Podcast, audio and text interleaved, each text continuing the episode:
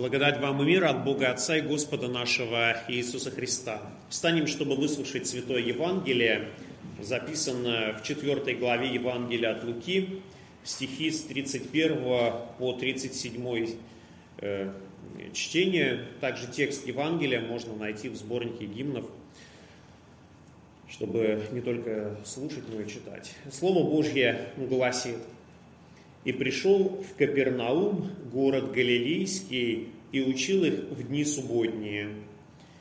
И дивились учению его, ибо слово его было со властью. Был в синагоге человек, имеющий нечистого духа бесовского, и он закричал громким голосом, «Оставь, что тебе до нас, Иисус Назарянин, ты пришел погубить нас, знаю тебя, кто ты, святой Божий. Иисус запретил ему, сказав, замолчи и выйди из него. И бес, повергнув его посреди синагоги, вышел из него, немало не повредив ему. И напал на всех ужас, и рассуждали между собою, что это значит, что он со властью и силою повелевает нечистым духом, и они выходят.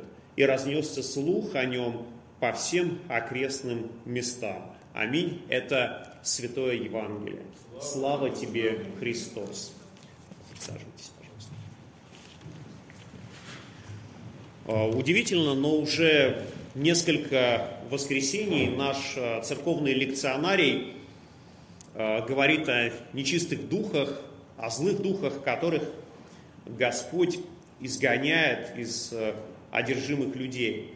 И, конечно, это указывает не только на их э, существование, но также и то, что, э, оказывается, во Христе становится способным освобождения от них. Э, некоторые люди в современности отвергают это явление и говорят о том, что, ну, возможно, это было когда-то раньше, что все это какие-то пережитки прошлого, Потому что современный человек, э, если не может э, объяснить каким-то образом явление, то как бы трудно понять, как к этому следует относиться. А вот область духов, мир ангелов, невидимый мир является, с одной стороны, реальностью, о которой нам говорит Святое Писание, но с другой стороны, он не может быть изучен ни учеными, ни исследователями. И поэтому явления этого мира, оказываются, подвергаются только такому духовному истолкованию. И вот сегодняшний евангельский текст говорит нам о том, что дело было в Галилее, это такой северный район Израиля, откуда были родом многие ученики Христа. Ну и, собственно говоря, Христос тоже вырос в Галилее, его детство прошло в Назарете. А, и сегодняшний текст говорит о том, что вот он пришел в Капернаум. А, Капернаум в Евангелии называется родным городом, городом Христа. А, вот где он поселился, где он жил, он не там вырос, но нашел это место для себя очень хорошим. И мы знаем, что вот э, свою, э, скажем так, э, такая малая родина для Христа это была Галилея. Несомненно, она должна была быть тем местом, в котором, ну, наверное, проще всего было бы начинать свое служение. И мы читаем о том, как Христос начал свое такое публичное служение э, синагоге, города Назарета, как э, сказано в Евангелии о том, что он по обычаю своему пришел, ему подали книгу пророка Исаия, он прочитал некоторые слова и сказал о том, что ныне исполнилось пророчество сие. И это очень э, хорошие, правильные слова, да и текст был тоже очень хороший и правильный, но после этого Христа пытались убить. То есть люди пришли в негодование, пришли в некоторое бешенство, почему э, тот, кто рос рядом с нами, претендует на то, чтобы быть тем Мессией, о котором писали законы пророки. И ну, вроде бы как для Христа служение в Галилее должно быть особым благословенным служением, потому что, ну, говорят, что даже ну, дома стены помогают, но оказывается, что для Христа было не так. Именно в Галилее Христос испытывал такое отчаянное сопротивление, и это в большей степени как раз было связано с тем, что они э, знали Христа как человека, и принять то, что он является Сыном Божьим, простому человеку было очень сложно. Именно простой человек видел в Иисусе из Назарета такого же, как он. А, но если мы а, заглянем несколько а, в более глубокую материю и будем говорить о духовном мире, то вот для людей, которые оказывались связаны с духовным миром, все звучало несколько иначе. И сегодняшний евангельский текст тоже об этом говорит. Христос пришел в синагогу, был в день субботний, читал что-то там, молился, мы не знаем до конца, что там происходило, но мы видим, что внутри этого собрания оказывается человек, который начинает громко кричать, оставь, что тебе до нас, Иисус Назарянин, ты пришел погубить нас, знаю тебя, кто ты, святый Божий. И как я уже сказал, человек, который не был связан с духовностью, можно сказать, был абсолютно телесным. Он видел во Христе человека, а вот одержимый человек видел ту силу и власть, которая исходила, исходила от Христа. Э, действительно, Христос оказался э, и в этом месте, в Капернауме, не по той причине, что его там особенно как-то принимали, Наоборот, можно сказать, что Христос плыл против течения. Он оказывался именно в той местности, где его пытались отвергать, потому что он понимал, что э, пришел в этот мир для того, чтобы побороть власть сатаны, смерти и греха. Именно поэтому он э, был в этом мире, искал заблудших овец, Искал тех, кто нуждался в спасении, тех, кто нуждался в Божьем прощении более всего. И, конечно, если бы было так, что однажды встретив сопротивление, Христос бы сказал, ну, раз не принимаете меня, ну, что делать, значит, я зря пришел, но для Христа это не работает. Он пришел для того, чтобы даровать нам жизнь, и можно сказать, что вытащить нас из того гнета греха, в котором мы с вами находимся. Христос идет за каждой потерянной овцой, чтобы вернуть и спасти ее. И делает это Он как заботливый пастырь, проявляя свою заботу к тем, кто особенно нуждается. И как мы понимаем, что человек не всегда готов принимать э, спасение, не всегда готов принимать помощь, но можно сказать, что очень часто противится к тому, чтобы принимать от кого-то помощь, думая, что своими собственными силами мы можем справиться. Но Господь знает это, и поэтому Он настойчиво продолжает проповедовать Евангелие и совершать спасение в жизни людей. Господь настойчиво вмешивается в нашу жизнь через различного рода события, чтобы показать, в каком положении находимся мы, и что мы нуждаемся в Божьем спасении. В сегодняшнем евангельском тексте говорится о том, что в Капернаумской синагоге люди дивились учению его, ибо слово его было с властью – для многих людей действительно э, природа власти или силы, которая обладает тот или иной человек, она очень непонятна.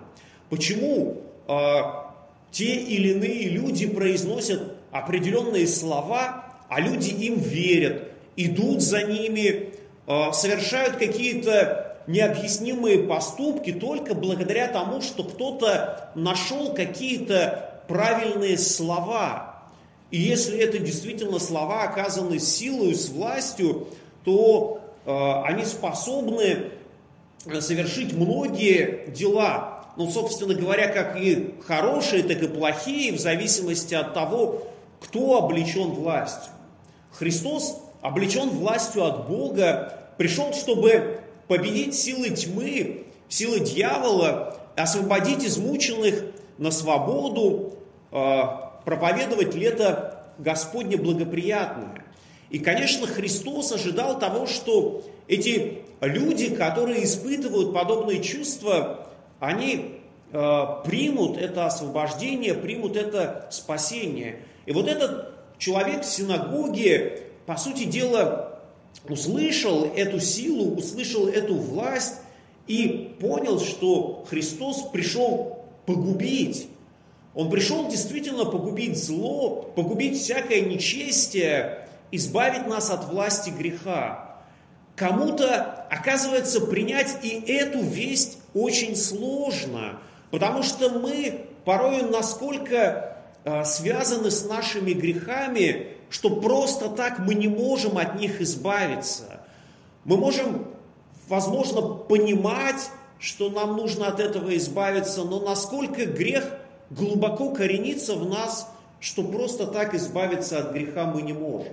Христос действительно учил с властью, его сила слова, она была великая, так что даже в этой синагоге этот одержимый человек услышал Слово Христа и принял его к себе, применительно к себе. И нам действительно это кажется очень удивительным, потому что, ну уж синагога-то, наверное, место было благословенное. И, конечно, люди, которые там находились, это были, ну, наверное, верующие люди, хорошие люди. Но оказывается, что и среди э, вот этого благочестивого собрания находился человек, одержимый нечистым духом. И нам порой кажется, что и в церкви тоже могут находиться только люди благочестивые. Но когда мы начинаем об этом размышлять, мы понимаем, что мы сами не можем похвастаться своим благочестием. Мы сами не можем похвастаться тем, что мы верны Господу, что мы следуем Его воле, что мы избираем лишь то, к чему Бог нас призывает. Когда мы начинаем честно размышлять о себе, то нам становится ясным, что мы также в некоторой смысле оказываемся одержимы, но, возможно, не таким злым духом, как был одержим этим человек, но одержимы своим собственным э, эгоизмом, э, одержимы своими привычками, одержимы какими-то своими собственными представлениями, так что мы не хотим от них отказываться и думаем, что слово проповеди, слово Святого Писания пришло, чтобы разрушить нас. Но Христос пришел для того, чтобы разрушить эти оковы и дать настоящую свободу, чтобы мы во Христе оказались свободными от греха, любви, а, от греха людьми и могли пребывать в любви Божьей. Нам трудно представить, что в синагоге находился одержимый человек. И, но самое интересное оказывается в том, что этот человек мог слышать Слово Божье, мог э, слышать наставления многих раввинов, и это никаким образом не воздействовало на него. Возможно, что он ставил перед собой такой заградительный экран и, по сути дела, не слышал ни из того, что говорилось, был увлечен какими-то своими собственными мыслями. Возможно, что он просто не принимал слова Э, проповеди, которые звучали в синагогах, применительно сам к себе. И именно по этой причине он не хотел слышать что говорит Христос.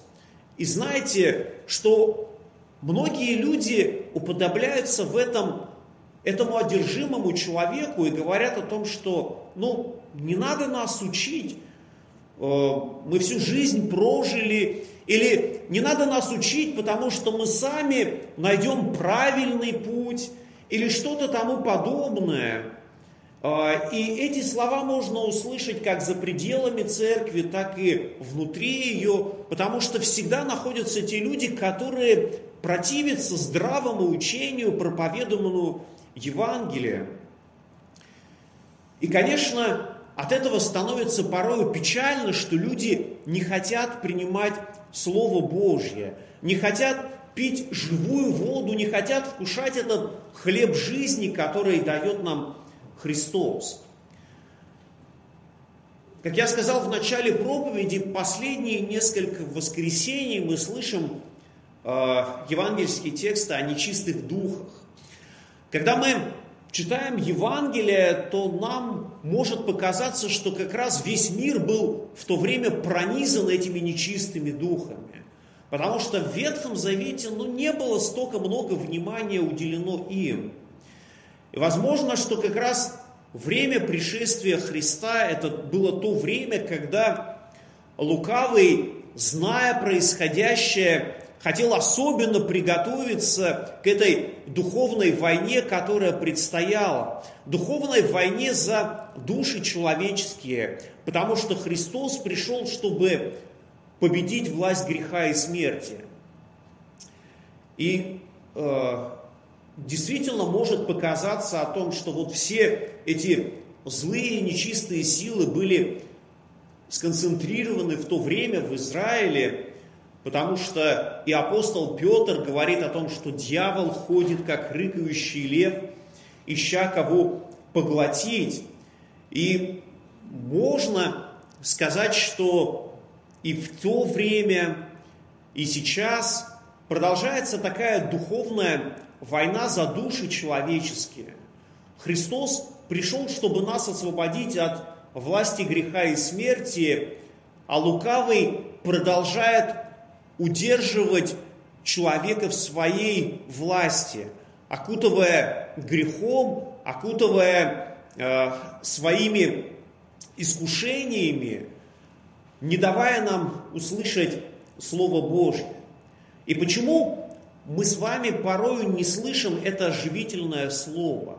Да потому что внутри нас все-таки живет этот первородный грех, ветхий Адам, который все-таки уже начал умирать, когда мы приняли святое крещение, когда мы оказались омыты святыми водами, и Святой Дух начал возрождать нас для новой жизни во Христе Иисусе. Но вот эта духовная война, она продолжается в нас по сей день. Как апостол Павел в своих посланиях говорит о том, что грех все-таки еще живет в нас – и что мы порой совершаем то, чего не хотим. Мы понимаем своим умом, духом, которым Господь назидает нас, что мы поступаем неправильно, но мы оказываемся все равно слабы, потому что грех все-таки еще живет в нас. И вот эта духовная борьба, она происходит внутри каждого из нас. Злой дух противится Святому Духу, Наш ветхий Адам не хочет слышать слова Слова Божьего, не хочет молиться, изучать Святое Писание. И это тот путь, по которому идет каждый христианин. Мы встречаемся с различными рода испытаниями, искушениями, потому что лукавый не хочет отпускать нас. А Христос желает, чтобы мы оказались в Его окружении, в Его любви, освящены светом божественной истины, чтобы Слово, которое проповедуется, оно дало нам истинное освобождение, чтобы во Христе мы получили жизнь, жизнь, которую дарует нам Господь. Только Христос обладает вот этой полнотой власти Помните, когда он возносился на небеса, он сказал своим ученикам, дана мне всякая власть на небе и на земле. И действительно, Господь обладает всей полнотой властью. И благодаря э, апостолам, проповедникам, миссионерам, которые трудились на Ниве Божьей, мы можем с вами слышать это живительное, освободительное слово, слово утешения, слово прощения, слово любви, которое Господь исцеляет наши израненные грехом сердца. Будем внимать этому слову и принимать то прощение, которое Господь принес в нашу жизнь. Ту любовь, которую Он излил на нас с креста Голговского. То благовестие, которое мы с вами находим в страницах Святого Писания, и именно это слово способно вырвать нас из власти греха и смерти и вести в жизнь вечную, в жизнь, наполненную любовью и светом, жизнь, которую принес Господь в нашу жизнь здесь и сейчас. И в этой жизни мы хотим пребывать, в этой жизни мы хотим находиться, чтобы Господь никогда нас не покидал, но чтобы во все дни нашей жизни был рядом с нами. И как говорит псалмопевец, «Если я и пойду долину смертной тени, не убоюсь зла, потому что Твой жезл, Твой посох, они успокаивают меня» и мир Божий, который превыше всякого ума соблюдет сердца ваши и помышления во Христе Иисусе. Аминь.